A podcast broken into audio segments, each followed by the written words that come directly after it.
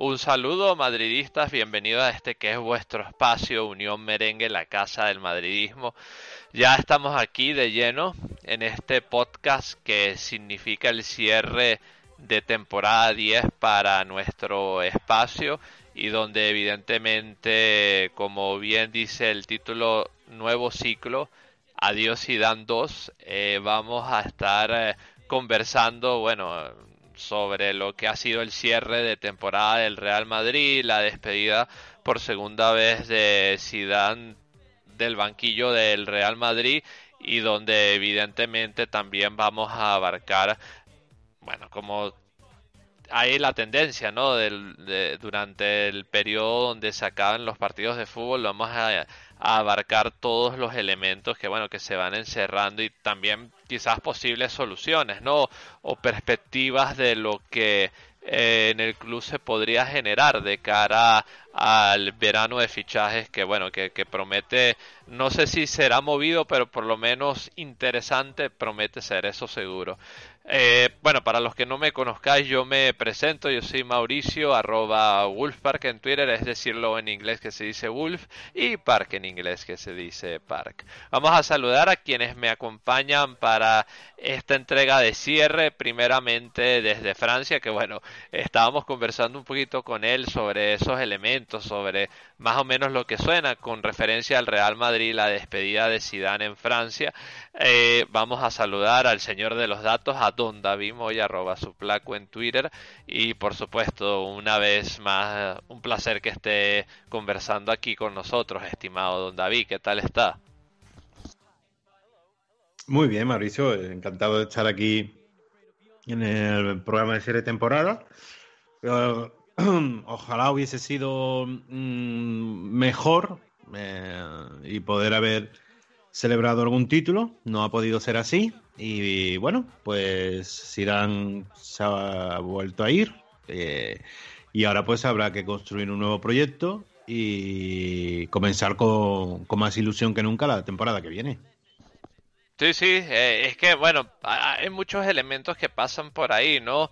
Con esa despedida de Zinedine Zidane, que bueno, que yo lo admito y lo he estado conversando con los chicos y bueno, sobre todo con García en estos días, que yo en particular pues eh, me da la impresión que Zidane no iba a ir, yo pensaba que era eh, algún jaleo de estos de la prensa, que bueno, que la gran mayoría de las veces eh, nos tienden a colar, pero bueno, en esta eh, situación sí que han acertado, bueno, de vez en cuando aciertan, eso también es cierto.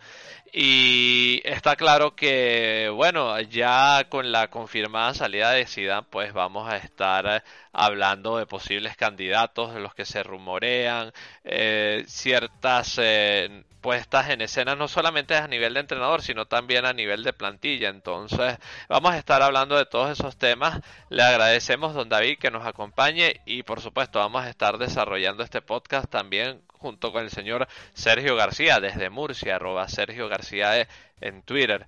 García, ¿tú qué tienes que decir, decir y qué tal estás, García?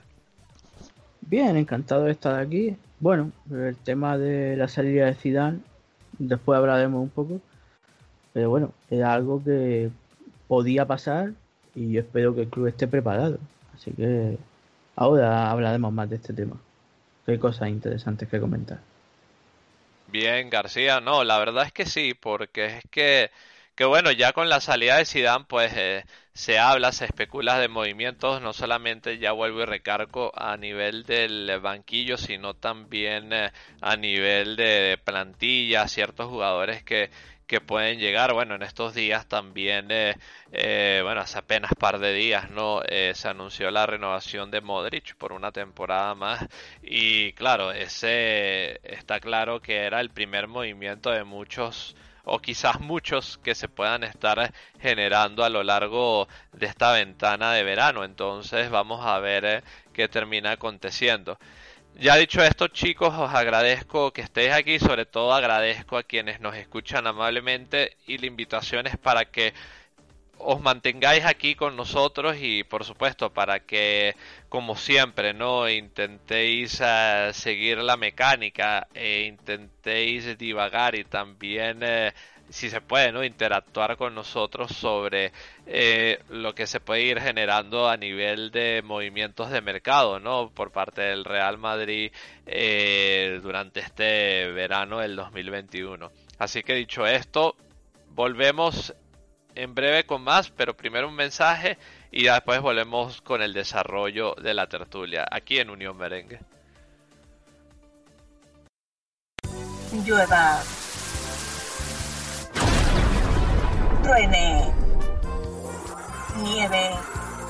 Unión Merengue te informa a los 365 días del año. Unión Merengue, la casa del madridismo.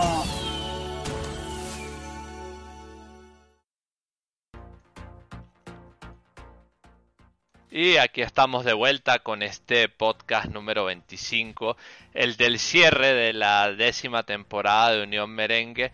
Y bueno, por supuesto, ¿no? Ya que eh, sabemos que, bueno, la temporada cerró sin títulos, eh, luchamos hasta el final, pues bueno, ah, al final, eh, entre tantos factores y tantos elementos con los que tuvo que batallar el Real Madrid, eh, se puede decir que el equipo murió con las botas puestas, pero que lastimosamente no se pudo concretar la consecución de ningún título. Y evidentemente ahora entramos en esa fase de la temporada que es rumorología, eh, presunciones, eh, cálculos más que todo, o sea, va a ser bastante complicado eh, distinguir eh, cuáles son las eh, informaciones reales de las que son meras especulaciones, pero bueno, aquí nosotros en Unión Merengue vamos a intentar, ¿no? Dentro de nuestras posibilidades traeros lo que es la información más correcta en referencia a los movimientos que se puedan ir originando en el club a nivel de entrenador, a nivel de plantilla y todo el asunto. Pero claro, ya que el punto en el que nos centramos hoy en día es eh, la salida de Zidane, que bueno, que ya es un hecho confirmado, establecido, pues claramente pues corresponde, ¿no? Hablar de eh, qué elementos, ¿no? Se, se conocen, eh, quizás se podrían tener en cuenta de cara al club, porque bueno, yo creo que tanto Don David como García, eh, yo mismo eh, pensamos que eh, todo va a pasar evidentemente por quien termine ser nombrado como entrenador del club. y y es evidente que bueno tras ello también se surgirán ciertos movimientos está claro que eh, ya parecía claro que, que, bueno que y como ya lo había anunciado Florentino en su momento eh, el primer movimiento fue la renovación de, de Modric que, va a continuar en el club que yo creo que es un jugador que, que cuenta o podría contar para cualquier entrenador y que está claro que, eh, bueno, por lo menos de principio, ¿no? Va a ser parte de, los planes del club para la siguiente temporada a nivel de campo. Y dicho esto, también, pues, bueno, eh, con la despedida de Zidane, eh, yo te pregunto a ti, García, ¿no? hay gente que especula que quizás no recibió todo el apoyo que el club le pudo haber dado, eh, también eh, hay gente más apegada a la teoría como yo, que lo admito abiertamente y no tengo ningún problema en decirlo, de que quizás Zidane eh, no quería ponerse en una posición de tener que hacer, digámoslo así, ¿no? una limpia de ciertos jugadores dentro del vestuario al tener una buena relación con ellos y eh, también otros elementos, ¿no? Que también tienen que ver con la configuración de lo que va a ser el equipo para la siguiente eh, temporada. Eh, ¿tú, tú, tú, qué crees, García? Primeramente, ¿no? En cuanto a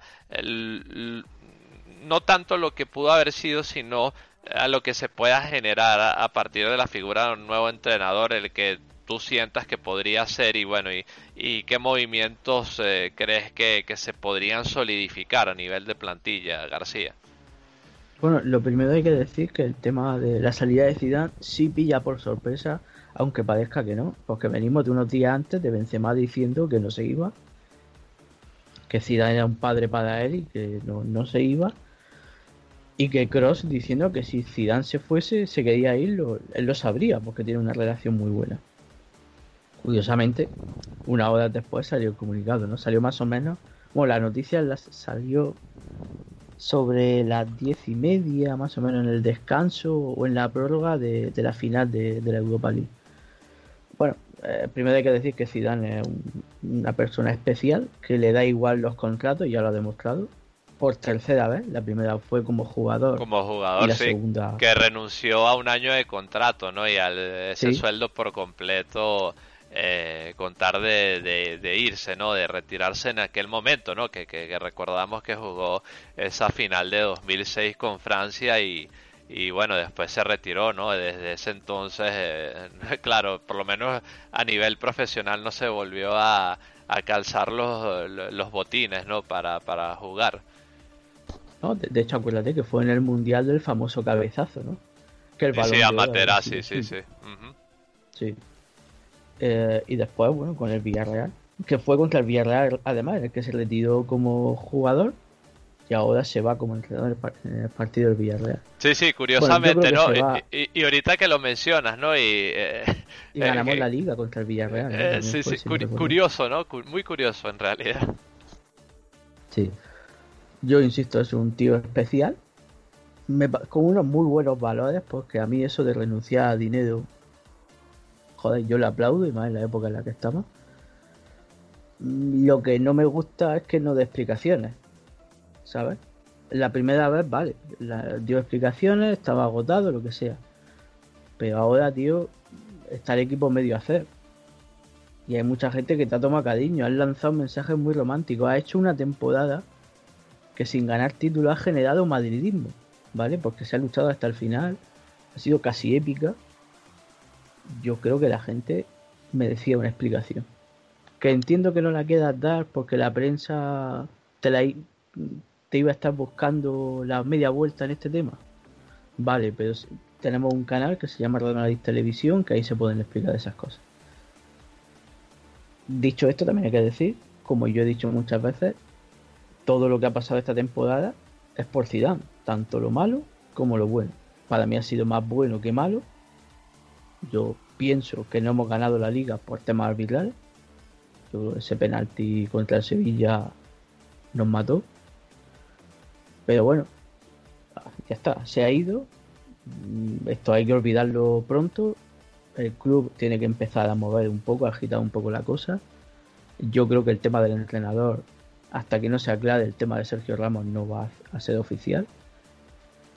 Pero bueno, mm, O- se ha ido y ya. O, ahorita que yo lo pienso, ¿no crees tú que dependiendo del, del seleccionador, bueno, no del seleccionador, perdón, que, que, que emplee la terminología mal, eh, eh, dependiendo del entrenador que, que escoja el Real Madrid, eso como que a lo mejor eh, eh, empujará a Ramos a decidir una cosa u otra, García?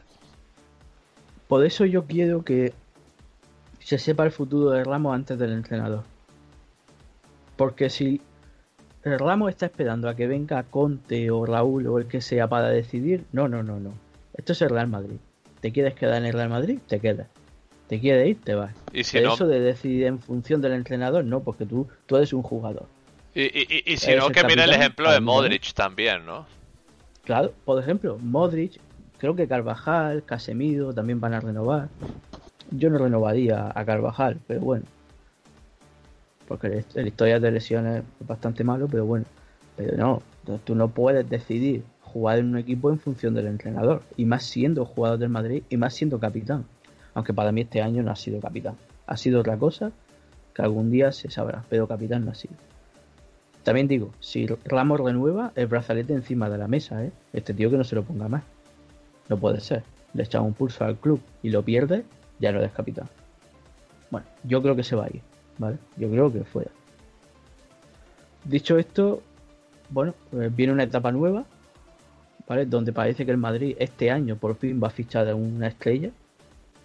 Es verdad que se fichó a Hazard, pero no salió bien. Se va a fichar un goleador, donde se va a equilibrar la plantilla con nuevos centrocampistas, nuevos defensas, etcétera. Y ahí sí necesitamos un entrenador en condiciones. Eh, estaba casi cerrado, según decía la prensa. Yo sí me lo creo. ¿eh? De hecho, fue Fabrizio Romano, el mismo que dio la exclusiva de Zidane, el mismo que dijo que lo de Allegri estaba casi cerrado.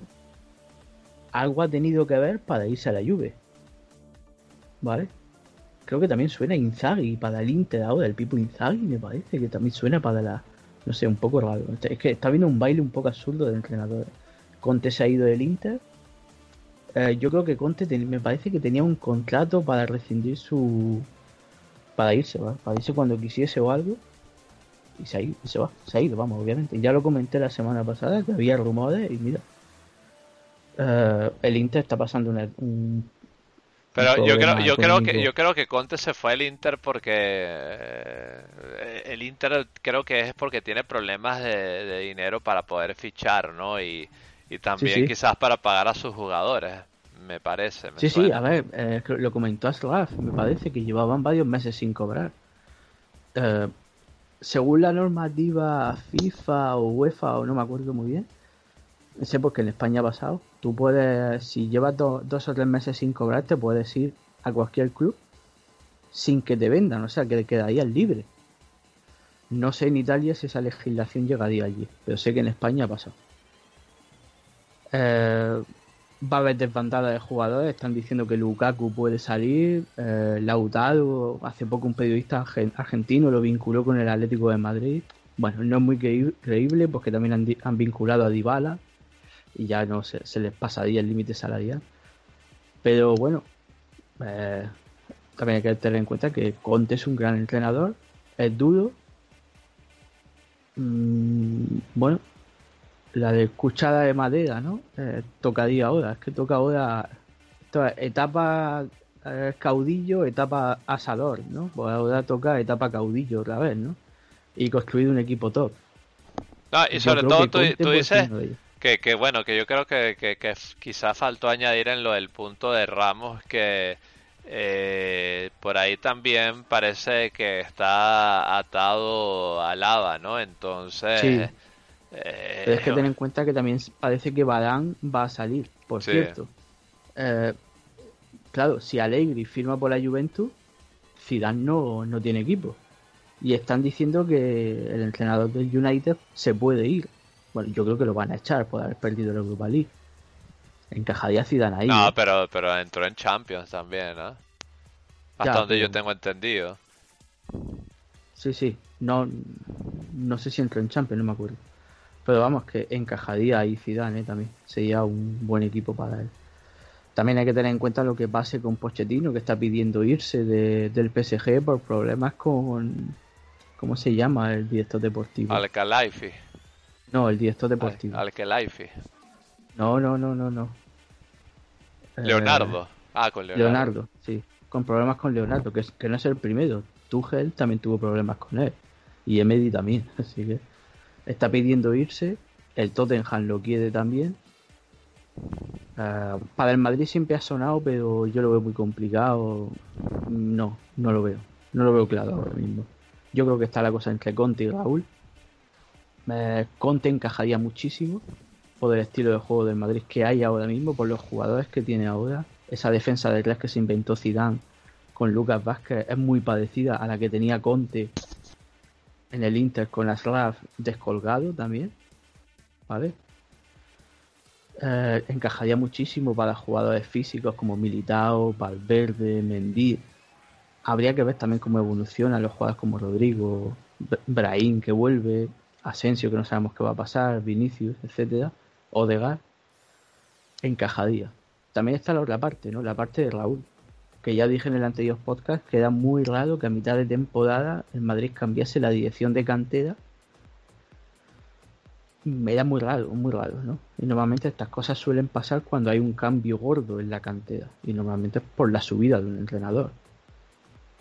Puede pasar, yo creo que Raúl es la opción que piden los jugadores. Yo creo que a un jugador le, dice, oye, ¿qué, entrenador te van a pedir Raúl? Primero, porque es la opción continuista de Zidane. Y segundo, porque no quieren a Conte. Porque seguramente Hazard y Courtois le hablarán de Conte. Un entrenador que le aprieta, que exige mucho. Quizás sería mm, lo más parecido a Capelo, ¿sabes? Yo no, no lo comparo con Mourinho porque no, pero sería lo más parecido a Capelo, ¿no? Ese carácter. Y claro, si han hablado de él en el vestuario, pues preferirán a Raúl. Es la opción también, ¿sabes? La opción continuista. Si llega, tampoco hay que echarse las manos a la cabeza porque es muy posible. Ventaja de Raúl, todo. Todo. Eh, conoce el club igual que Florentino. ¿Vale? Conoce la cantera. Tendría poder mediático. No creo que el diario AS critique a Raúl tanto como a Zidane. Básicamente porque su representante trabajó para el diario AS. ¿Vale? Negativo.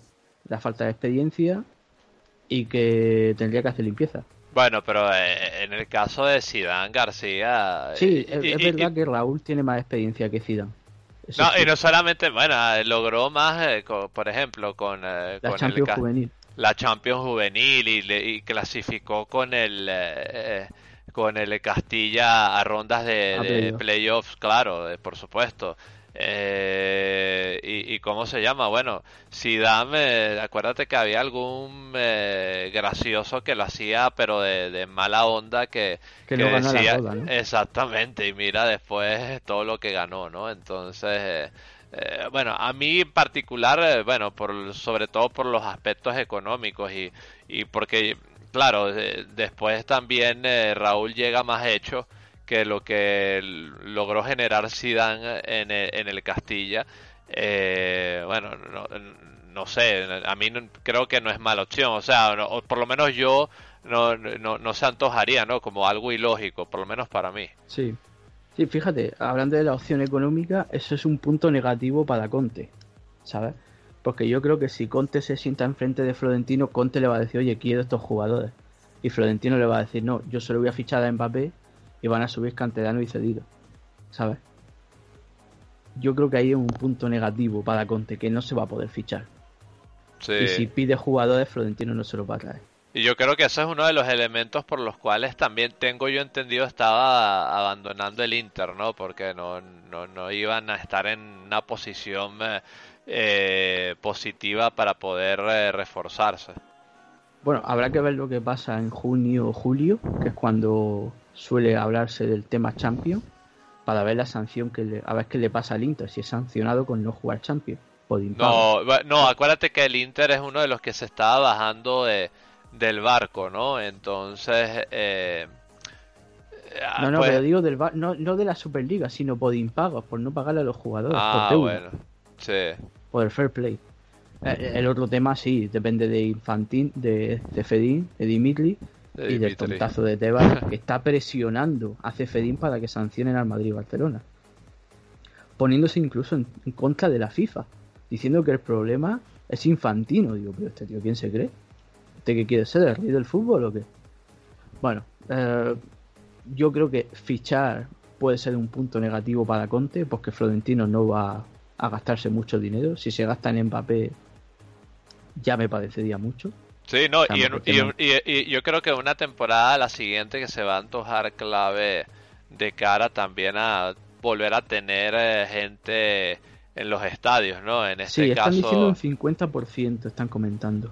Sí, bueno, que, que pues ya para, para, para el club eso viene a ser eh, un, gran alivio, ¿no? En el aspecto económico, eh, ya que el Real Madrid también, acuérdate que presupuestó muchas cosas eh, de, cara a cómo hace la temporada. Sí, la taquilla no, la sacó fuera, eran 600 millones menos. Exacto, entonces, eh, bueno, eh, a lo mejor también dependerá de, cómo esté la movida en el, yo no sé si jugarán en el Bernabéu o no, ¿no? Sí, se va a jugar en el Bernabéu. Sí, pero, pero desde el principio o en algún punto de la temporada, eso también. a no ser que tarden un poco, pero en principio la próxima temporada se va a jugar en el Bernabéu. Otra eh. cosa es que a lo mejor en vez de ser en septiembre empiece en octubre.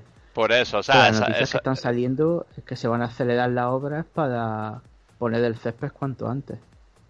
Así que ahí es donde hay que esperar. Y bueno, eh, ¿qué más? El punto positivo de Conte vendría Pintus, muy importante también viendo la cantidad de lesiones, tener a un preparador físico con experiencia y que conoce el club también. Ahí sí que Raúl también pierde en ese tema porque la preparación física de Castilla es verdad que ha sido buena. Bueno, pero... Puede no es lo mismo preparar a niños que a hombres. sí, sí, exacto. Y, y, en eso, si me permites, García, un inciso, eh, me gustaría pues escuchar a, a don David, ¿no? Que él, eh, acuérdate que estábamos conversando con él y lo veía más entusiasta eh, con la opción Conte que con la opción eh, Raúl y estoy seguro que Don David tiene, o por lo menos le gustaría eh, explicarle a los escuchas el por qué él se siente con más confianza con la opción Conte, ¿no? Aparte de lo de, de lo de... se me fue el nombre, García, ayúdame. lo del preparador físico. Eh, se me fue el nombre, tío. Este, bueno, don David, adelante usted, por favor, cuando me acuerde el nombre o si os escucha a vosotros, pues eh, lo diré yo. Eh, o sea, me imagino que aparte de, lo del preparador físico, lo de Pintus, ahí se me vino el nombre. Eh, aparte de lo de Pintus, don David, pues evidentemente usted conoce y, sigue bien la liga italiana. ¿Qué, ¿Qué le gustaría aportar usted, don David?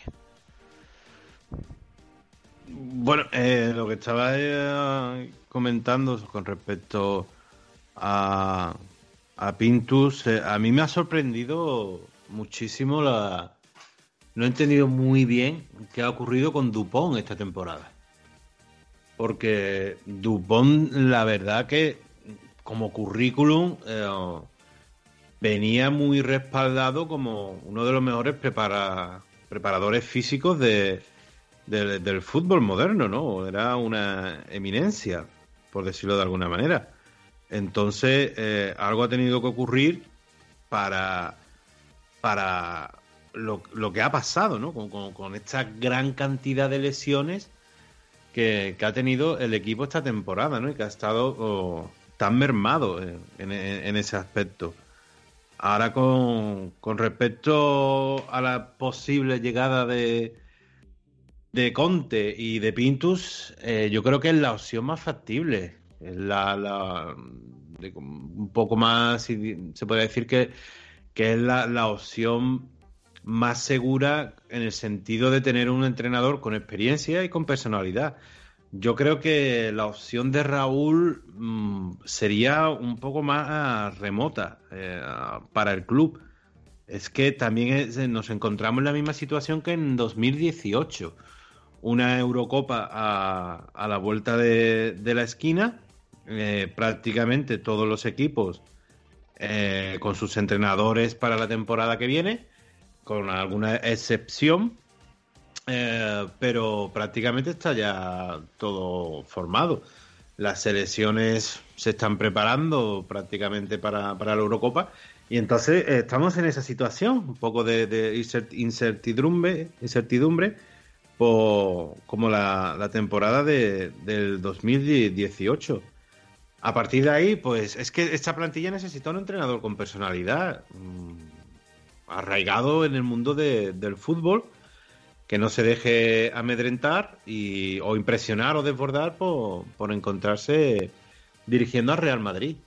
A partir de ahí puede haber alguna sorpresa, pues sí, posiblemente, ¿no? Pero eh, todo suena y parece ser que, la, opción más, más, la opción de peso y más factible pues es la de Antonio Conte y más habiendo dejado tan repentinamente eh, a un intercampeón de, del calcio después de, la hegemonía de, la Juventus.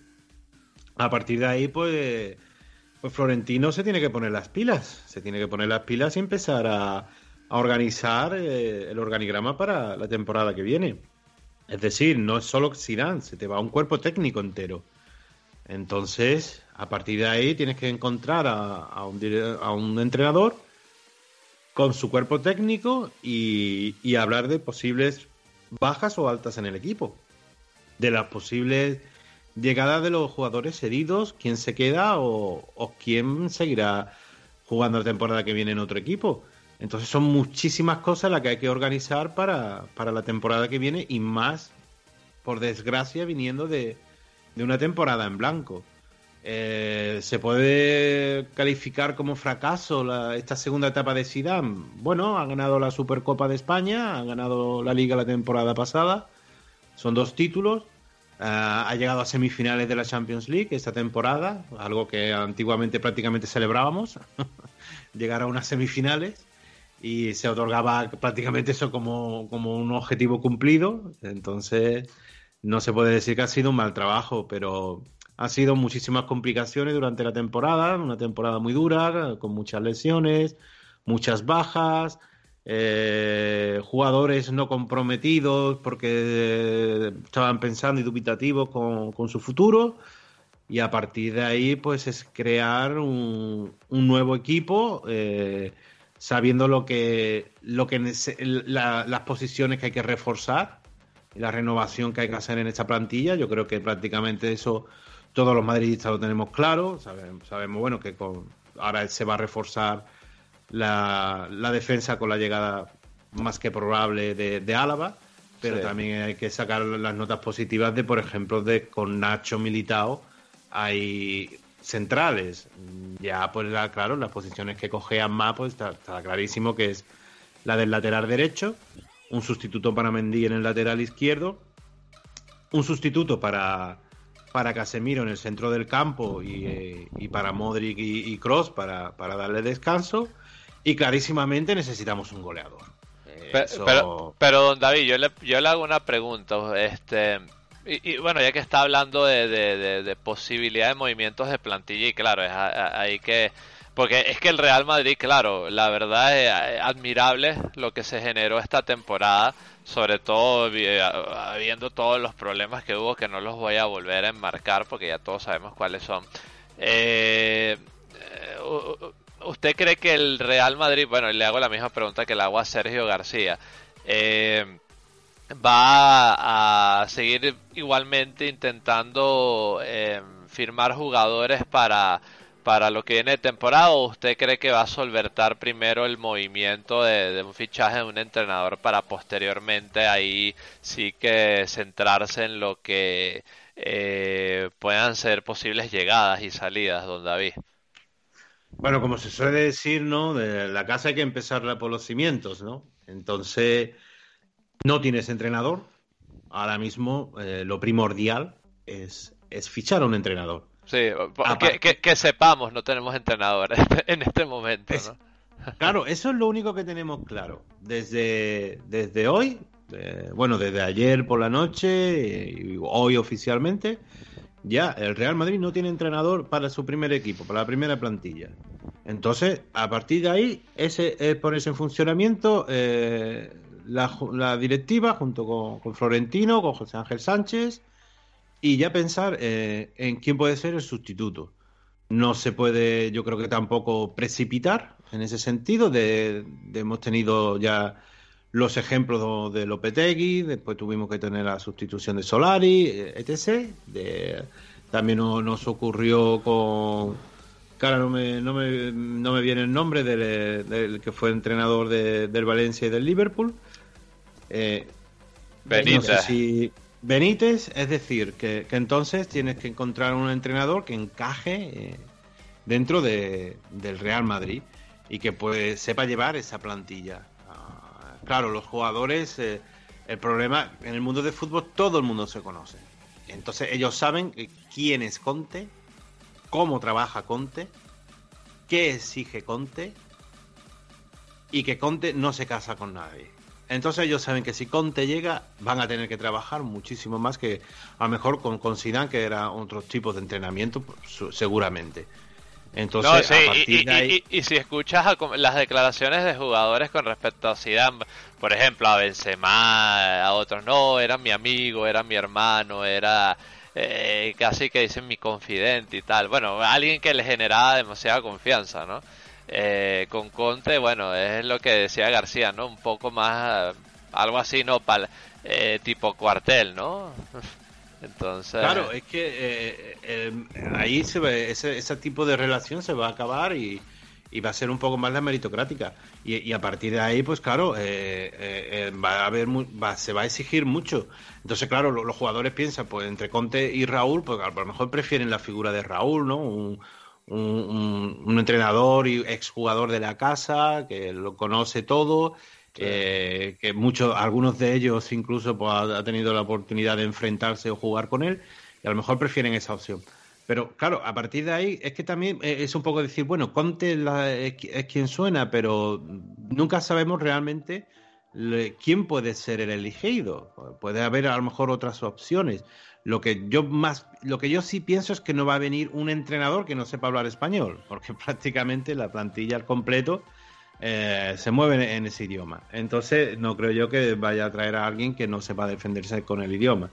Entonces ya hay, hay entrenadores como, claro, a mí me gusta Jules, Nagelsmann, Nagelsmann de, del Leipzig, pero es un entrenador joven, pero que, yo creo que viene muy bien para Real Madrid por, por el tipo de plantilla de jugadores tan jóvenes que tenemos en este momento. Yo, yo, yo creo, disculpa que lo interrumpa, David, yo creo que también ya está firmado con el Bayern, ¿eh?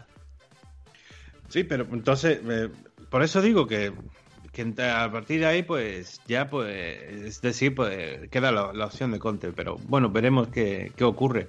A, mí lo que también, aparte de eso, lo que interesa saber eh, es, qué, jugadores, cómo se va a reforzar el equipo, si va a haber esa renovación y las salidas que tiene que haber, porque tiene que haber salidas. Y, entonces yo hay jugadores que, que ya no dan rendimiento, pues hay, que plantearse el, futuro de, Isco, el futuro de, Sergio Ramos eh, y, de Marcelo, incluso diría de Dani Carvajal, y, intentar refrescar un poco lo que es esta plantilla. Y, claro, y, necesitamos un goleador, porque lo que hablábamos antes, ¿no? que tú, me comentabas, Mauricio, que el, segundo máximo goleador del equipo es Casemiro. Y detrás de Casemiro pues viene Luca Modri. Entonces, Es decir, hay otros jugadores que, deberían haber dado un paso adelante, como en, esa cifra goleadora, como puede ser tanto Asensio, Rodrigo o Vinicius. A partir de ahí también queda la incógnita de qué ocurrirá con, la también con Gareth Bale y el nuevo entrenador, si quiere seguir con, con ese jugador, porque todavía tiene, tiene contrato con el Real Madrid. Entonces son muchas incertidumbres en las cuales ahora mismo se ve arrojado el Real Madrid y en un laberinto de que no se sabe muy bien cuál es la salida. Y entonces pues tendrá que ir recorriéndolo, mirando cuál es el camino más fructífero para tener una plantilla solvente y un entrenador eh, acople con, el Real Madrid y, con, y con este equipo. Entonces, la verdad que es una situación que, yo creo que no pilla por sorpresa a nadie. Mm, muchísimos madridistas pensábamos que la continuidad de Zidane estaba en el aire y que posiblemente dejara el equipo. Y entonces, a partir de ahí, pues vamos a ver qué, ocurre. Eh, ¿Es una pena que Zidane haya dejado el equipo? Sí, pero claro, es que si acabas una temporada en blanco, el Real Madrid tiene una exigencia aunque realmente si te pones a mirar eh, desde fuera un poco globalmente lo que ha ocurrido esta temporada, ya no en la Champions, porque para mí en la Champions ha sido un objetivo casi cumplido llegar a las semifinales, pero en la liga ha habido tantos factores externos que han influido. Es decir, el Real Madrid, no sé si los madridistas a lo mejor lo tienen mucho en mente o lo han mirado, es el equipo de primera división con menos penaltis pitados a favor de todos los equipos de la liga. Dos. Dos penaltis. Sí, y, ninguno pitado a nivel de campo, donde hay todos eh, desde el bar. uno contra el Barcelona, otro contra el Cádiz. Estamos hablando en 38 jornadas. Eso es imposible. Entonces hay muchos factores que pueden ocurrir. Tampoco no sabemos qué va a pasar con la Superliga, eh, si va a haber sanción o no por parte de, de, la UEFA. Eh, las presiones de, de la marioneta de Tebas con el Seferín, entonces pues está ahí un poco el club dentro de esta inestabilidad que y, y, esta temporada tan atípica desde el comienzo de la pandemia, que entonces vamos a ver mm, cuando llegue la mitad de agosto mm, cómo está el equipo, si ha habido refuerzos o no, quién será el entrenador, eh, qué ocurrirá, jugaremos la Champions o no, eh, es decir, porque es lo que queda ya realmente para, para, este equipo. y es así, nunca se sabe lo que, lo que puede ocurrir dentro de que puede haber alguna sorpresa y, llegar un entrenador que ninguno de nosotros esperábamos. Porque puede ser que a lo mejor esta vez no haya pillado de sorpresa Florentino Pérez la marcha de, de, Zidane. Es decir, puede ser que ya Zidane hubiese hablado hace semanas con el club diciendo no voy a seguir y a partir de ahí ya el, Real Madrid ha estado trabajando en su sustituto. Pero todo pinta, yo creo que no voy a poner la mano en el fuego, pero yo diría que un 80-85% el próximo entrenador de la próxima temporada de Real Madrid va a ser Antonio Conte. No, sí, y, sobre todo, yo, yo, quiero añadir una cosa a lo que dice don David, que yo estoy de acuerdo con usted. Eh, y me gustaría añadir algo, y es que aunque, bueno, aquí yo por lo menos aquí estoy haciendo conjeturas, ¿no? Eh, si el Real Madrid, por ejemplo, en el caso hipotético que no hubiese sabido a ciencia cierta de que Zidane no se iba, pues yo creo que, bueno, eh, claro, en el club me imagino que recogerán pistas y toda esta situación, porque ya sabemos eh, que, que, Zidane es ya sabemos cómo es Zidane, ¿no? Cómo, cómo es su carácter, cómo es su estilo, cómo él eh, abarca ciertas situaciones, ¿no?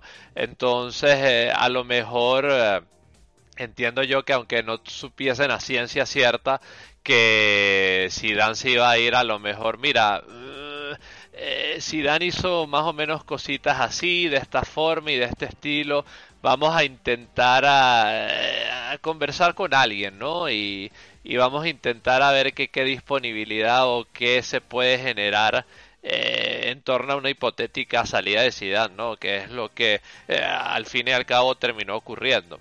Entonces, eh, está claro que yo creo que al final, bueno, lo que, lo que son los, movimientos de, mercado y lo que es toda la situación en referencia a un entrenador que, que bueno, que, que ha salido y que, que, bueno que tiene el respeto yo creo que el madridismo en general. O sea podrás eh, estar de acuerdo eh, en su marcho no podrás estar eh, de acuerdo no por los motivos por los que se pudo haber marchado pero es un tipo que dentro de como mínimo la historia reciente del Real Madrid, que para mí la historia total del Real Madrid es, uno de los eh, jugadores más importantes en la historia del club y que está claro que bueno, ya que eh, bueno, esta segunda temporada eh, que yo en particular lo veo como una especie de Heinkes del Real Madrid, ¿no? oh, eh, eh, es un entrenador que, que, que, bueno, que ha salido y que a partir de ahí yo creo que eh, teniendo en cuenta la condicionante otros factores que entiendo yo que, por ejemplo, cuando salió la primera vez y llegó Lopetegui, eh, yo creo que muy recomendado por Ramos, ahorita Ramos yo no creo que esté en una posición dentro del club para poder sugerir tal o cual entrenador. Entonces, eh, finalmente, bueno, habrá que ver, ¿no? Eh, eh, es que todo se va a enfocar, yo creo que, que bueno, eh, en conversar, ¿no? a lo mejor, como usted viene en marca, don David, ¿no? un entrenador con más experiencia internacional, como lo es Conte, a lo mejor si si conoce los específicos de cuál es la dinámica económica, social del club en estos momentos y si acepta esas condiciones, pues yo creo que no va a haber derecho a réplica. Y si no, eh, Raúl vendrá, que es un hombre que, que, bueno, ya apuntó bien García, si bien recuerdo fue García, este tiene quizás algo más de respeto por parte de la prensa, conoce lo que es el fútbol base, sobre todo con estos chicos que eh, ha estado dirigiendo, ¿no? Que en eso yo estoy de acuerdo con usted, don David, no es lo mismo eh, dirigir, o fue a García que se lo escuché, eh, dirigir a jugadores grandes que dirigir a, a chicos pero que bueno, que es una referencia dentro del club, ¿no? Y que yo creo que es un jugador que que bueno, que siente una base fundamental, ¿no? Como ya lo, como ya la sentó Zidane en su momento y bueno, Raúl tampoco es un Mindundi, ¿no? En lo que es la historia del Real Madrid, es un tipo que, que, que, bueno, que, que, marcó una época, una generación y que eh, definitivamente es una de las caras más reconocibles que ha pasado por el Real Madrid. Eh, dicho esto, chicos, eh, hablando un poco de todo, ¿no? Eh, en referencia a no solamente a lo del entrenador, ¿no? Que ya lo estábamos conversando, que ya Don David nos estaba diciendo algunos apuntes en referencia a reforzar eh, eh, ciertas posiciones. ¿Usted cuál cree? O sea, viendo lo que usted ha visto de mercado, Don David, ¿usted qué, qué, qué jugadores creen que puedan llegar, o mejor dicho, encajar dentro de lo que es la eh, mecánica del Real Madrid. ¿Usted cree que el Real Madrid, a lo mejor fichando dos o tres jugadores eh, claves, eh, puede ser favorita, por ejemplo, nuevamente para la Champions, habiendo visto lo que hemos visto esta temporada, don David? Bueno, de las últimas declaraciones de Florentino, cuando fue el tema de la Superliga y concedió varias entrevistas, dijo que la plantilla se iba a renovar esa temporada sí o sí. Eso lo tenemos claro. En temporadas anteriores sabíamos que no iba a haber ningún fichaje estelar y, esta supuestamente podría haber alguno, no se sabe. Pero lo que sí sabemos es que va a haber fichajes. Eh, dentro de lo que se está viendo en el mercado internacional del fútbol, ya no europeo, sino mundial, casi todos los equipos se están acogiendo a jugadores que quedan libres o con un año de contrato. Es decir, no va a haber fichajes eh, estratosféricos de, de 180 millones, 150 millones de euros. No creo yo que vaya a, haber eh, alguna, algún fichaje de ese tipo. Podría ocurrir alguna excepción, ¿no? Si nos ponemos a especular un poco con el tema de, Kylian Mbappé, de que le queda un año de contrato y su supuesta salida del PSG y la y llegada al Real Madrid. Pero yo no creo que Real Madrid o Florentino Pérez se vaya a plantear un fichaje de más de 100, 120 millones de euros en un solo jugador. aunque fuese un fichaje que a lo mejor eh, postulado inicial, don David, te pueda durar, eh, qué sé yo, 7 o 10 años en el club, por ejemplo. Es que yo lo que pienso, ahora mismo como se ve un poco la situación y lo, en lo que se están moviendo prácticamente todo, todos los clubes europeos. Eh, eh, ni la temporada pasada hubo grandes fichajes, ni esta temporada, por lo que se está viendo en el mercado, está viendo fichajes que, ni superen los 50 o 40 millones de euros por el jugador. Entonces, dentro de esos de, ese baremo que se, que se, que se está viendo, pues eh, vamos a ver qué ocurre con el Real Madrid. Eh, eh, fichajes va a haber, sabemos que prácticamente ya Álava será anunciado en un corto periodo de tiempo. Después, el problema del Real Madrid es que tiene muchísimos jugadores cedidos y que ahora retornan al club. Estamos hablando de Dani Ceballos, estamos hablando de Martín Odegar, estamos hablando de Brian Díaz, estamos hablando de Cubo, estamos hablando de Reinier, que estaba en el Dortmund, aunque con la, lo que es las nacionalidades y el mínimo de nacionalidades dentro del Real Madrid, pues, una, unos jugadores está más claro cuál va, a ser su futuro, pero a partir de ahí estamos viendo que la, plantilla otra vez volverá. Jovic, que también se me olvidaba, entonces estamos hablando de seis, seis jugadores, cinco o seis jugadores que hay que encajar en la plantilla para la temporada que viene con respecto a las salidas que pueda haber. Eh, yo creo que está más que claro que lo de Isco Marcelo eh, no van a seguir en el Real Madrid la temporada que viene, aunque lo de Marcelo dudo realmente que, vaya a salir, pero yo es lo que pienso. A partir de ahí, con los refuerzos, yo creo que todos tenemos claro de que necesitamos un centrocampista. Entonces, eh, yo no sé si, si a lo mejor nuevo entrenador, eh, eh, qué gusto va a tener si le gusta a Dani Ceballos para poder ayudar a, Casemiro, o la irrupción de Blanco, o de Miguel Gutiérrez como lateral y, centrocampista de Blanco, ¿no? Que, en estos últimos partidos han visto que, que, hay futuro con ellos. Pero lo que sí es clave para el Real Madrid es que no podemos seguir dependiendo de Karim Benzema para ah, la cifra goleadora y la materializadora del equipo. Eso está claro. Entonces, yo creo que es, mm, Florentino va a apretar las tuercas por Kylian Mbappé porque no ha renovado todavía.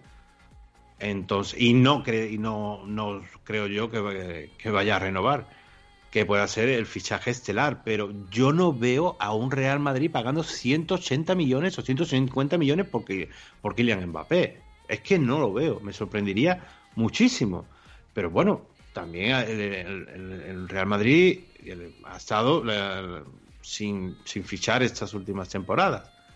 Entonces, a partir de ahí. ¿Sabes quién puede ser un fichaje bueno para el centro del campo? Aguar, el del Lyon. Eh, sí, de, pero él era también... 30 millones, sería un buen fichaje.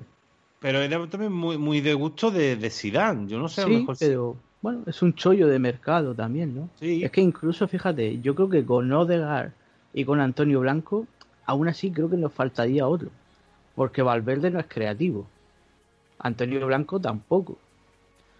Nos faltaría otro jugador creativo, porque al fin y al cabo nos quedaríamos con jugadores creativos, serían Cross, Modric, Odegaard.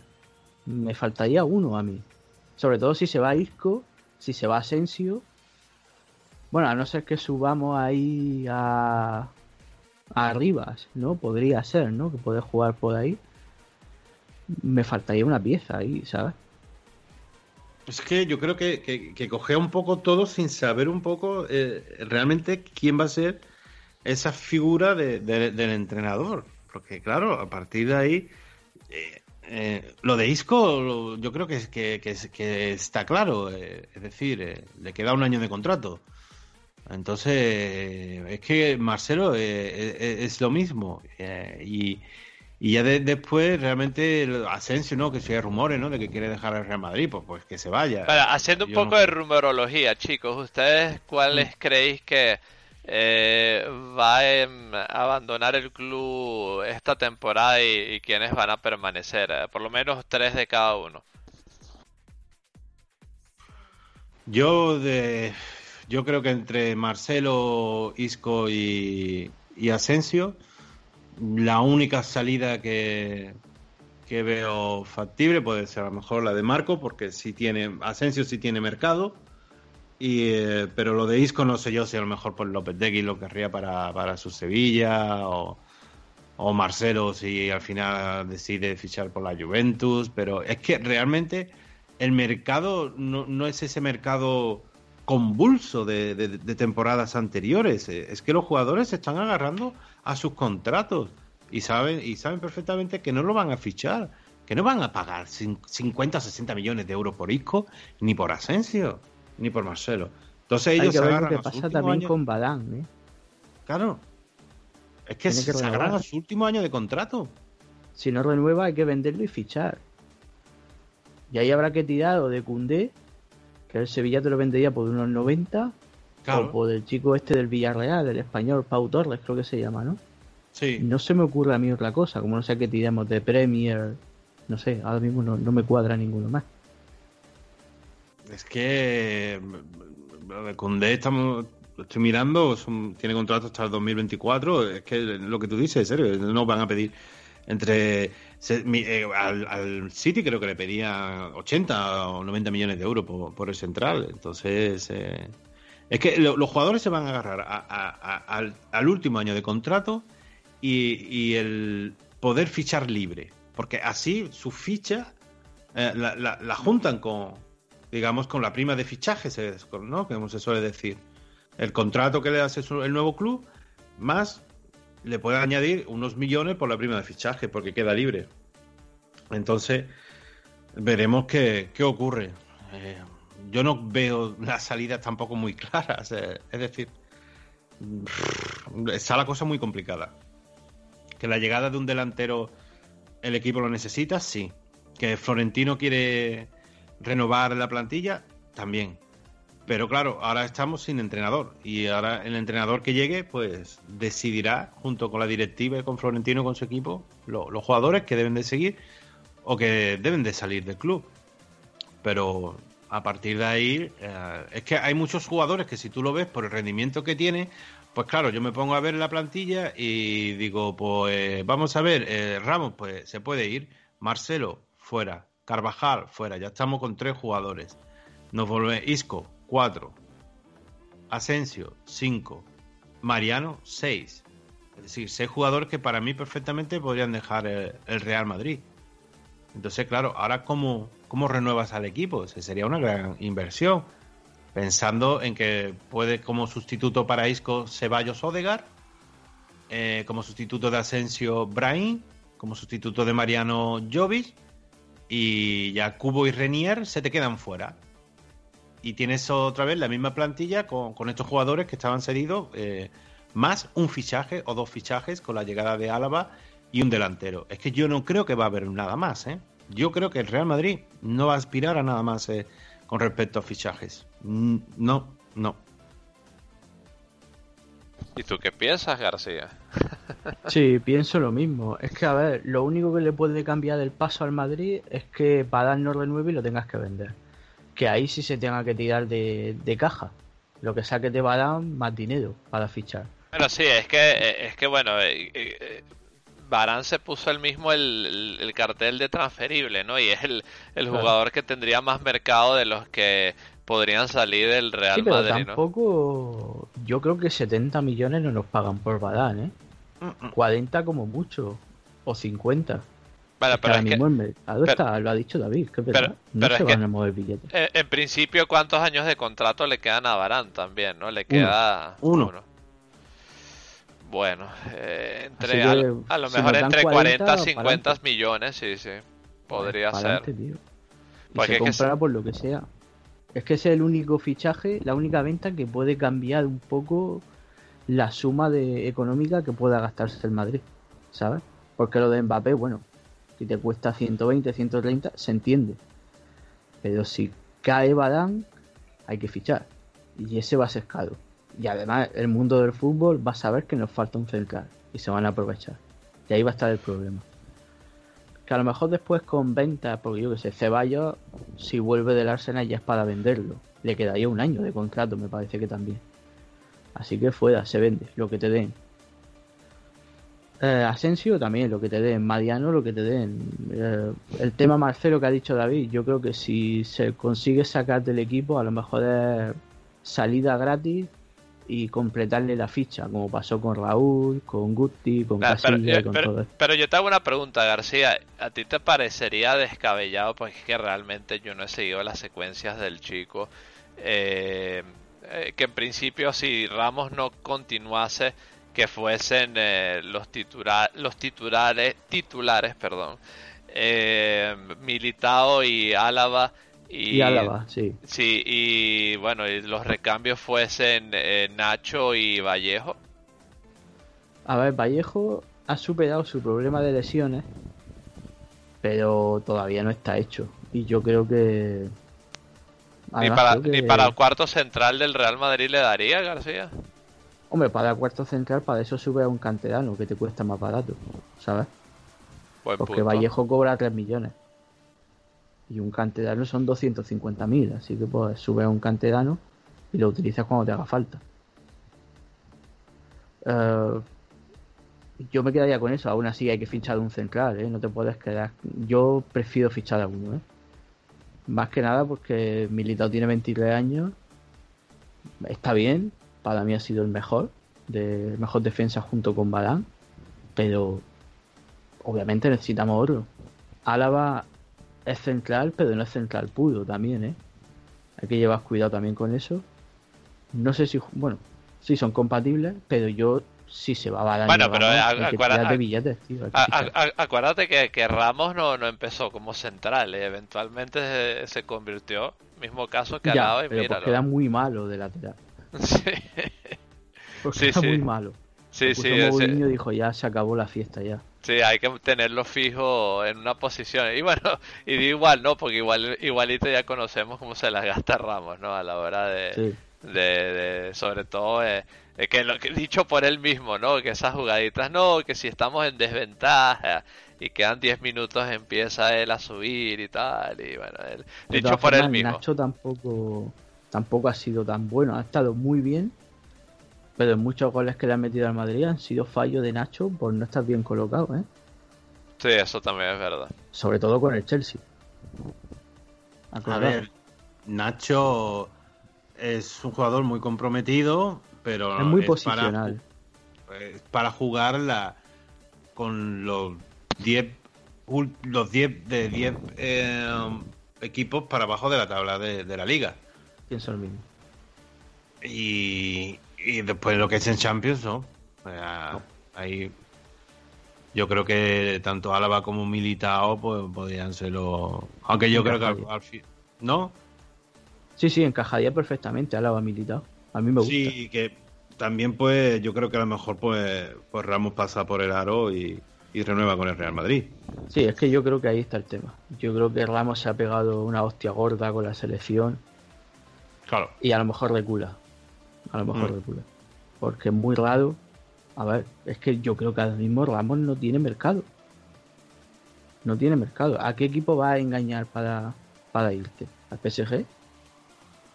No. ¿Al City? No. ¿Al Manchester? No. Es que ningún equipo, no puedes engañar a ningún equipo estando así. 35 pues- años. Claro, es que acordaos que, bueno, no sé si lo visteis, pero el día antes de que saliese la convocatoria, la convocatoria salió el lunes, el domingo Ramos estaba entrenando en la ciudad deportiva. ¿Por qué? Porque no está bien, no se ha recuperado, no está bien. Esa rodilla no está bien. Así que bueno, se le notó en el partido de Champions, que parecía, bueno, me recordó al, Luis Suárez de, de aquel momento, que parecía una mula coja, que no podía doblar la rodilla. No, Así sí, que- y que en ese partido de verdad que desde el- las primeras tomas de contacto se le vio falto de, de ritmo, que le faltaba Sí. como dinamismo en sus movimientos, ¿no? Y que de paso, bueno, eh, ya ni te digo lo que le hicieron los delanteros de- del Chelsea, ¿no? Entonces, eh, bueno, es que lo de Ramos es... Yo creo que renueva, ¿eh? Yo ¿Tú creo crees? que Bueno, renueva. Yo no sé, tío. La semana que viene se tiene que saber. Si no renueva, joder, de aquí yo las cosas claras. Nos hace un favor. No, es No que a lo hace un me- favor. yo, yo no sé si el club le ha puesto un ultimátum o no. Bueno, esta es la oferta y tienes hasta esta fecha para decidir. Si no decides esta fecha, pues. eh, bueno. Hombre, en realidad su contrato acabaría el 30 de junio. ¿sabes? sí, te- claro, técnicamente sí. No, claro, Claro, pero por cuestiones de organigrama, García. Claro, eh, no puede esperar. claro. Eh, va a venir un entrenador. Si viene un entrenador, enseguida van a empezar a, a llegar fichajes, rumores. Y no podemos estar con el tema este congelado aquí un mes entero. Sí, sí, sí, es que tiene que ser un tema que, que se resuelva relativamente pronto, ¿no? Porque. eh, También te digo, si Ramos renueva, titular no debe ser. ah, yo, yo no sé, ya. yo- eso ya yo no, no, lo sé, ser. García. Militao tiene que jugar. Militao tiene que jugar sí o sí. Jugador rápido que ahora mismo, bueno, a la espera de que llegue Álava, sí que es verdad que serían dos perfiles fuertes y rápidos, pero una, en una pareja Ramos Militao, Militao sería el jugador rápido, el fuerte, el que corta, y Ramos, pues bueno, pues sería Ramos. Bueno, pero, eh, pero es que tú le digas a que tú le digas a un jugador, bueno, de la trayectoria de Sergio Ramos, que, que de principio de arranque no va a ser titular o Es que esa también puede ser clave. Tú imagínate que llega Conte y hace lo de Mourinho con Raúl. Le dice, te quédate si quieres, pero yo no te garantizo que juegues. bueno, y al final se terminó marchando, igual que Guti, ¿eh? Sí, sí, sí. sí. Así que puede ser una opción. Eh, lo que ha dicho David, va a volver Brahim, que me parece una muy buena opción para competir con Rodrigo también. Rodrigo tiene que asentarse ya como titular en el primer equipo porque siempre que juega hace algo. sí. Eh, eh, eh, aporta. eh, es, el más, es el más técnico, quizás el jugador más Sí. técnico de los que están ahí ahorita junto a Benzema, ¿no? Eh, Sí, Ahí en la delantera. Sí, sí. sí. Pienso lo Sí, lo mismo. único que pasa es que Rodrigo no, no ha jugado para mí en la, la posición que, que él debe de jugar, que es por detrás Pienso del. Por el centro dices tú, ¿no? De media Sí. punta, donde ahí, eso está. No, no, media punta, simplemente como, como un segundo delantero. Sí, detrás de Benzema más o menos, ¿no? O Claro, cerca. no, no estar escorado en banda. Eh, yo creo que Sí. eso le penaliza a, a Rodrigo en su rendimiento, no, no como Vinicius. Vinicius es, es una máquina de desbordar y entonces sí es un extremo, es un extremo nato, Rodrigo. Hay Vinicius. Pero Rodrigo es, es más un finalizador para mí y entonces yo creo que no, no ha jugado en su posición correcta.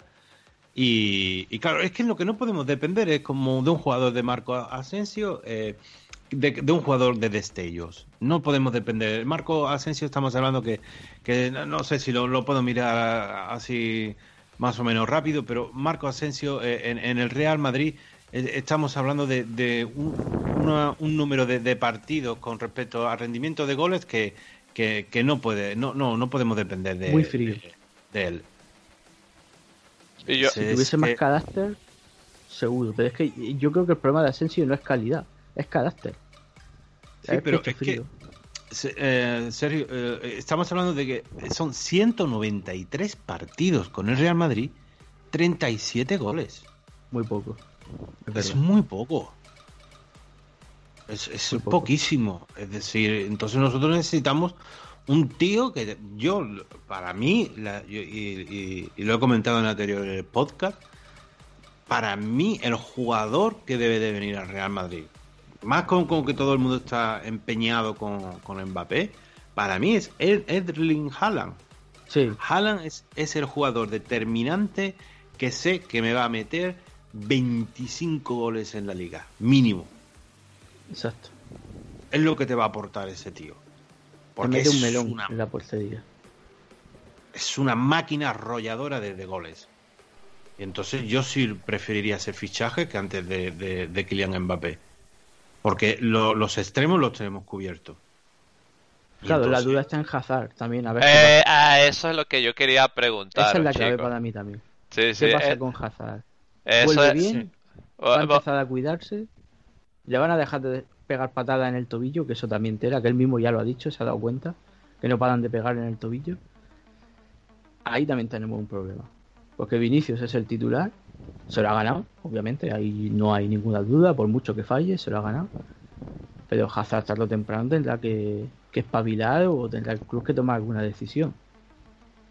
Hay No. una inversión muy gorda. Vo- ahí. vo- vo- vo- vos- ¿cuál, es, ¿Cuál es vuestra impresión inicial? ¿Vosotros creéis que Azar continuará en el club o...? Sí, o- sí. A ver, la única forma de que se vaya es que le llegue al Madrid una oferta de 80 millones, cosa que no va a pasar. Claro. Y aparte, aparte Hazard va, va con Bélgica convocado para la Eurocopa y Le posiblemente... va a venir bien, ¿eh? ¿Eh? Le va a venir bien. Claro, porque yo creo que, que también en la Eurocopa eh, es otra cosa diferente, como aquí en la Liga, en la Eurocopa sí lo van a proteger. no le van a meter tantas patadas como sanguinarias como, como eh, en la Liga, ¿no? Que, ha sido realmente espeluznante. Y entonces ahí veremos el rendimiento que da la Eurocopa y cómo empieza la temporada que viene, si las lesiones pues les respetan y a partir de ahí pues, pues puede dar un poco el rendimiento que se espera de... Tampoco Hazard ha- se ha adaptado ni ha encontrado su posición en el, en el estilo de juego de Real Madrid. No la ha colocado Zidane el- al, al jugador realmente en la posición que él se encuentra más cómodo. También él pensaba que, que, que Hazard era como un, un- un sustituto en la posición de Cristiano Ronaldo y no es así. No. Eh, Entonces, Ah, eh, empe- empezando que nunca ha tenido el gol, ¿no? Claro, 20 claro. goles creo que es lo máximo que metió en el Chelsea, ¿no? Así que, 25 creo que fue una temporada. sí. Es decir, que, que a partir de ahí, eh, y bueno, yo ahora, me- ahora que estamos hablando un poco también de, de los fichajes y tal, en ese 80% de Conte, mm, por lo que he estado también mirando, mm, el 15% se lo doy a Pochettino, ¿eh? Cuidado con Mauricio Pochettino, porque de, de lo que tú me has comentado un poco off, off the records, ¿no, Sergio, antes de comenzar el, el- el programa, que con lo del PSG está, mm, parece Sí, sí, ser lo he comentado aquí también, que tiene problemas con Leonardo, sí. Sí, claro, que podría ser también una opción, ¿eh? Sería muy buena opción. Sería buena Yo la preferiría. Encaja. Mm, Y con los jugadores jóvenes y tal. Claro. El principal es que tú has dicho, el del Bayern, Nagelsmann, pero se nos ha escapado, ¿no? Eh, Sí, Flick que se fue al Bayern, bueno, sí, ¿no? sí. Flick, Y que, Flick es el que está situado para sustituir Para a, a Love eh, en la selección alemana, sí, sí. Sí. Sí. Sería buena opción también, pero tampoco. Así que sí, tirando por el mercado que va a tener el Madrid de jóvenes, sí encaja Pochettino. También, claro. Incluso delante de Raúl, para mí. Sí, es que a mí, por ejemplo, Pochettino me gusta porque es un entrenador que tiene muy buena lectura de partido, sabe muy bien leer cómo se desarrollan las fases que, se puede encontrar uno en un partido de fútbol, y la, dirección de equipo también es espectacular, eh, tiene muy buena mano con la prensa, sabe cómo, cómo torearla, eh, no se mete en fregados y, lo más importante, eh, que es un jugador que se ha visto en el Tottenham, que ha sabido tratar muy bien a los jugadores jóvenes y sacarle mucho rendimiento a esos jugadores. Sí, de hecho ahí tenemos el ejemplo de Mourinho con Dele Alli y con Pochettino, ¿no? Por ejemplo. Mm. Ahí está. Sí, es que encaja. Es que me encaja también. Sería, yo creo que la primera opción para mí sería Conte yo pongo segunda Pochettino, tercera Raúl. Claro, el tema Pochettino se tendría que desvincular rápido, es que también ahora mismo mm, el viento está en contra también de esto, hasta que no se desvincule no, se une. Es que claro, lo que se sabe en Francia y... ha dado una entrevista hoy para el canal del PSG, me parece Pochettino también. ¿eh? Pero aquí siempre ha habido el rumor de que Al-Khalafi eh, estaba entre comillas, ¿no? enamorado de, la figura de Zinedine Zidane como, como entrenador de, del PSG. Y es una opción atractiva también para, para Zidane, ¿no? De volver a entrenar en su país y, hacer un intercambio de, entrenadores. Nos hace daño ese fichaje, ¿eh? Por el tema Mbappé. Cuidado. es que yo, yo no tengo muy claro que, que, que Mbappé eh, se vaya a fichar, pues es que siento, eh, Alcalafi te va a pedir mínimo lo que costó, 180 millones. A partir de ahí hablamos, Florentino. Puede ser, puede ser, pero es que también tiene el viento en contra, ¿eh? el tiempo en contra. Si no renueva, en enero lo puede cerrar el Madrid gratis. Que, que también puestos, te digo, tampoco me importa. Y tiramos a por Haaland que es lo que te has dicho. Porque esos 130, 140 por Haaland sí te lo aceptaría el Dortmund. Yo creo que el Dortmund por el 100 problema millones, ¿eh? claro, también está Mino Rayola por medio, pero por 100 millones eh, sería un fichaje que también a lo mejor se puede meter en la operación a Jovis, eh, Jovis más dinero o, algún otro jugador que, que le pudiese Asensio más dinero. Es decir, eh, eh, podemos especular mucho, ¿no? Pero a, mí, estamos con esta figura, ¿no? De tanto de Antonio Conte como, como Pochettino, como posibles entrenadores, Raúl como una tercera opción, y de fichajes que yo no creo que, Florentino Pérez se vaya a gastar 180 millones de euros en, en, fichar a Kylian Mbappé en estos momentos, como está la situación económica del fútbol. A no ser que la Superliga salga adelante. Eso ya es otra cosa. Que eso también está en el aire. Quedan dos años para el nuevo formato Champions y van a y están ahí con el tira y afloja sí, no, eh, eh, con estos tres clubes. No, y además esto de la Conference League y la cuestión, ¿no? O sea que... Sí, ha salido una nueva competición ahora, es verdad. Sí, sí, entonces... Eh, vamos a ver qué alcance, ¿no? Que por cierto, eh, Sergio García. Yo he escuchado que... Eh, ¿Cómo es que se llama la cosa esta que hizo eh, recientemente Ibai? La velada del año, creo que era que se llamaba. Sí, una velada de boxeo entre youtubers que tuvo más audiencia que la... Que la final de la, Europa League. Eh, a, eso millones de personas lo vieron, ¿eh? Sí, por eso entonces... entonces, bueno, habría que ver, ¿no? Que eh, que, o sea, qué perspectivas se pueden generar en torno a potencialmente una tercera competencia. Si la segunda, eh, bueno, logró menos audiencia que, que, un streamer que bueno que es eh, sumamente famoso y, y, que tiene bastante seguimiento eh, como Ibai pero que oye estamos hablando de dos equipos de fútbol y uno de ellos es el Manchester United que por historia y que por eh, bueno marca global eh, es súper conocido a nivel de fútbol. Así que es el equipo más famoso de la Premier. Sí, sí, probablemente es el equipo más famoso. O sea, que en los últimos años no haya vivido sus mejores momentos, pero yo creo que a nivel de marca eh, de Inglaterra, a nivel de fútbol, es quizás el más ganador, de, por lo menos a nivel local, ¿no? Entonces, eh,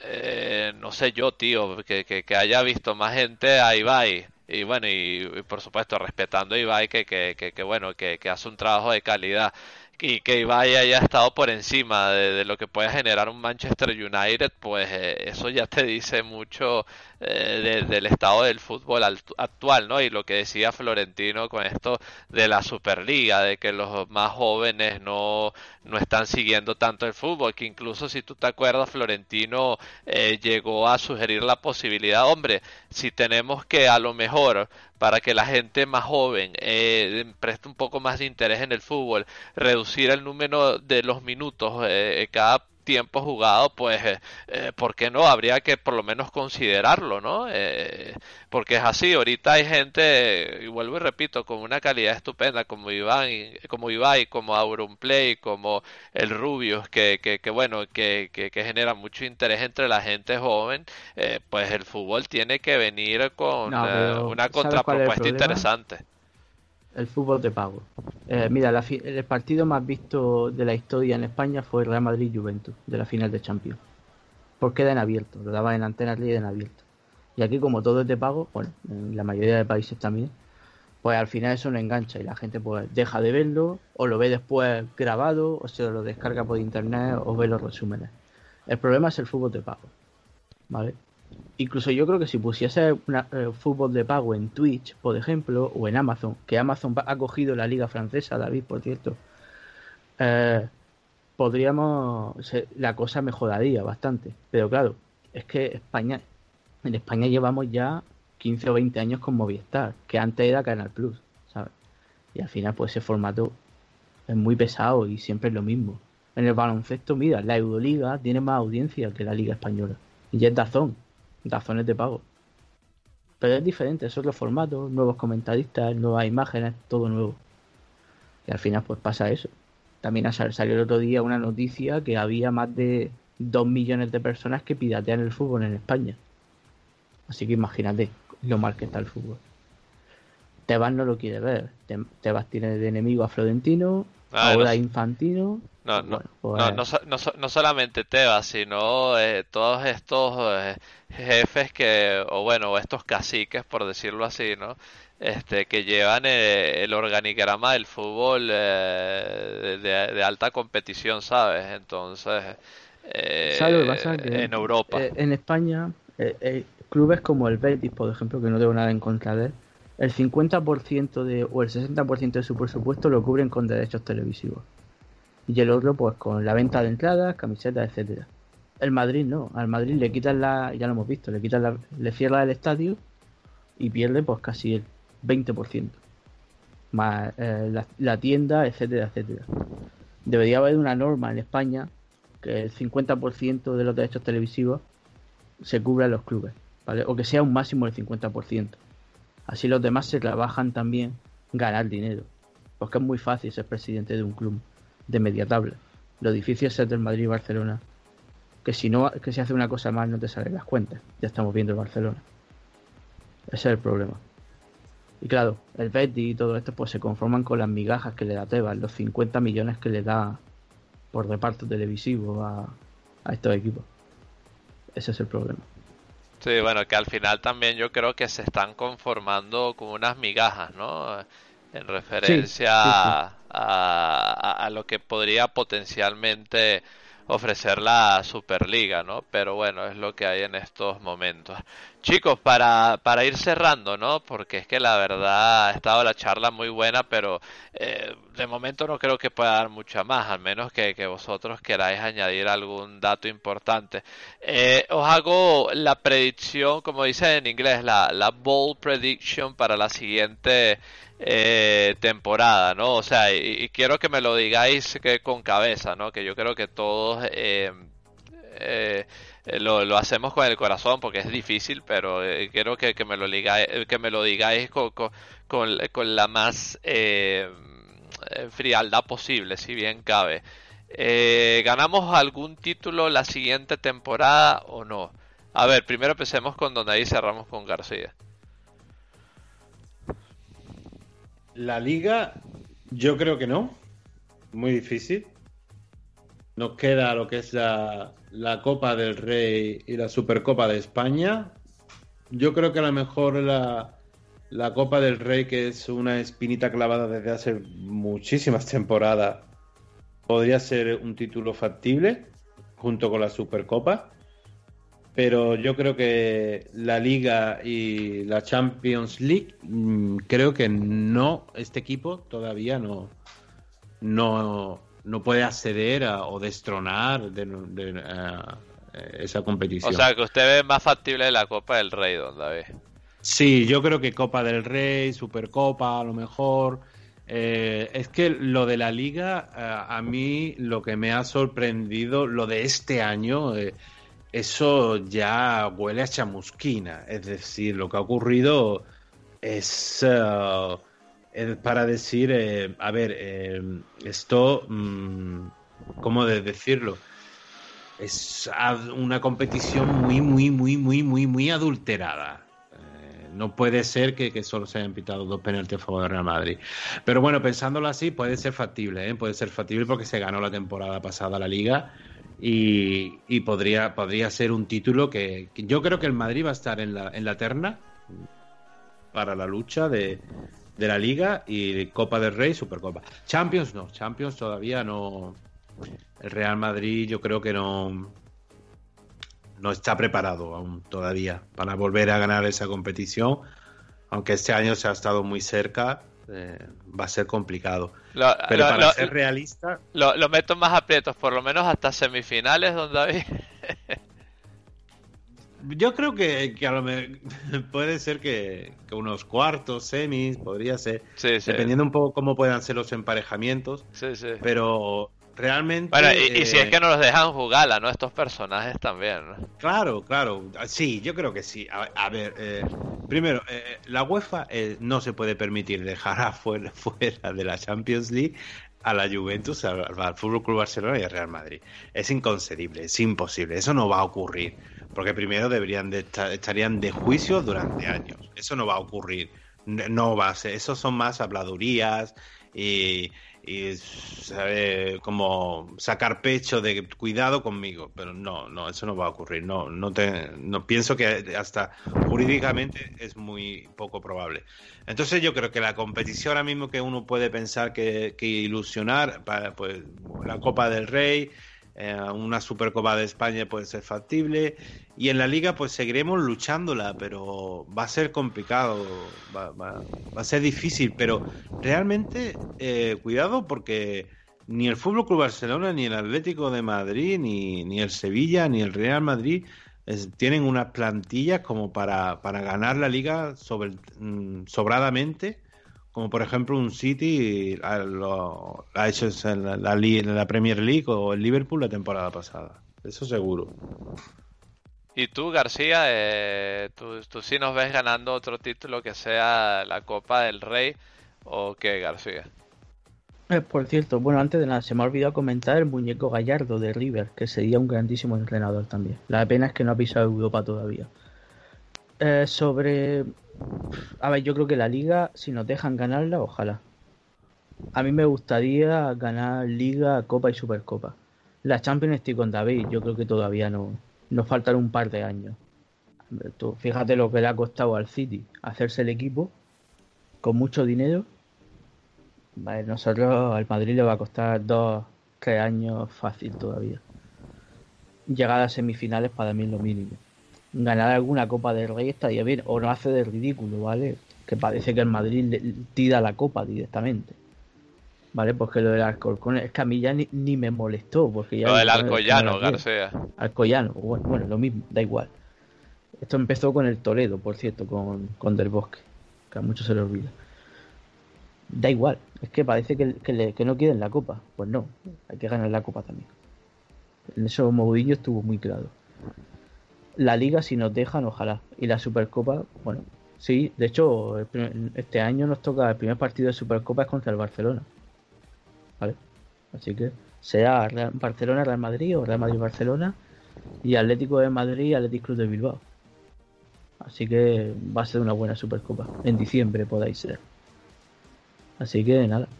Yo creo que sí vamos a pelear por los títulos. Pero la Champions hay que ser realista. Todavía queda un largo camino. Pero, pero ¿crees que vayamos a ganar alguno, García? O... Sí, sí, yo creo que sí. La liga, si nos dejan, sí. Vale, muy bien. Bueno, chicos, esto ha quedado en el récord. Bueno, lo volvemos a visitar eh, eh, de aquí a un año más o menos si, si, si ¿cómo se llama? Si ganamos algo y, y bueno, eh, quedará como una anécdota solamente. Así que, bueno chicos, de verdad, como siempre, un gusto haber conversado con vosotros en Plan Tertulia sobre la actualidad del Real Madrid. Bueno, nosotros eh, eh, buscaremos todos los medios de estar de, de, vuelta lo más pronto posible, no solamente a través del podcast, sino también, también a través de en nuestras redes sociales, de nuestra web unionmerengue.com y sobre más elementos que bueno eh, pronto tendremos a, a, disposición, ¿no? Como se vayan generando. Así que chicos, reitero una vez más muchísimas gracias y sobre todo muchísimas gracias a quienes nos escucháis. Vamos con el cierre y evidentemente como siempre agradecemos vuestra escucha aquí en este que es vuestro podcast Unión Merengue, la casa del madridismo. Ya volvemos. En la Tierra, en el espacio o donde quieras que nos escuches, no dejes de seguirnos en nuestras redes sociales. Arroba Unión Merengue en Twitter. Arroba Unión Merengue Oficial en Facebook. Unión barra baja merengue en Instagram.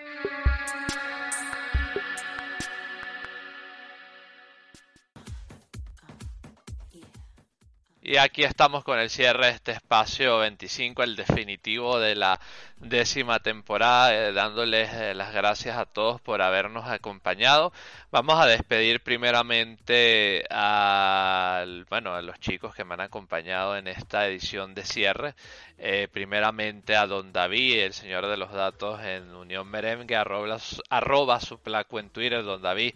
Como siempre, un honor, un placer haber podido compartir una temporada más con ustedes. Ojalá que, que bueno, se nos incorpore en la décimo primera o en la undécima, donde, claro, eh, traeremos novedades, trataremos de también eh, abarcar otros aspectos y bueno, si usted quiere contamos con usted, don David.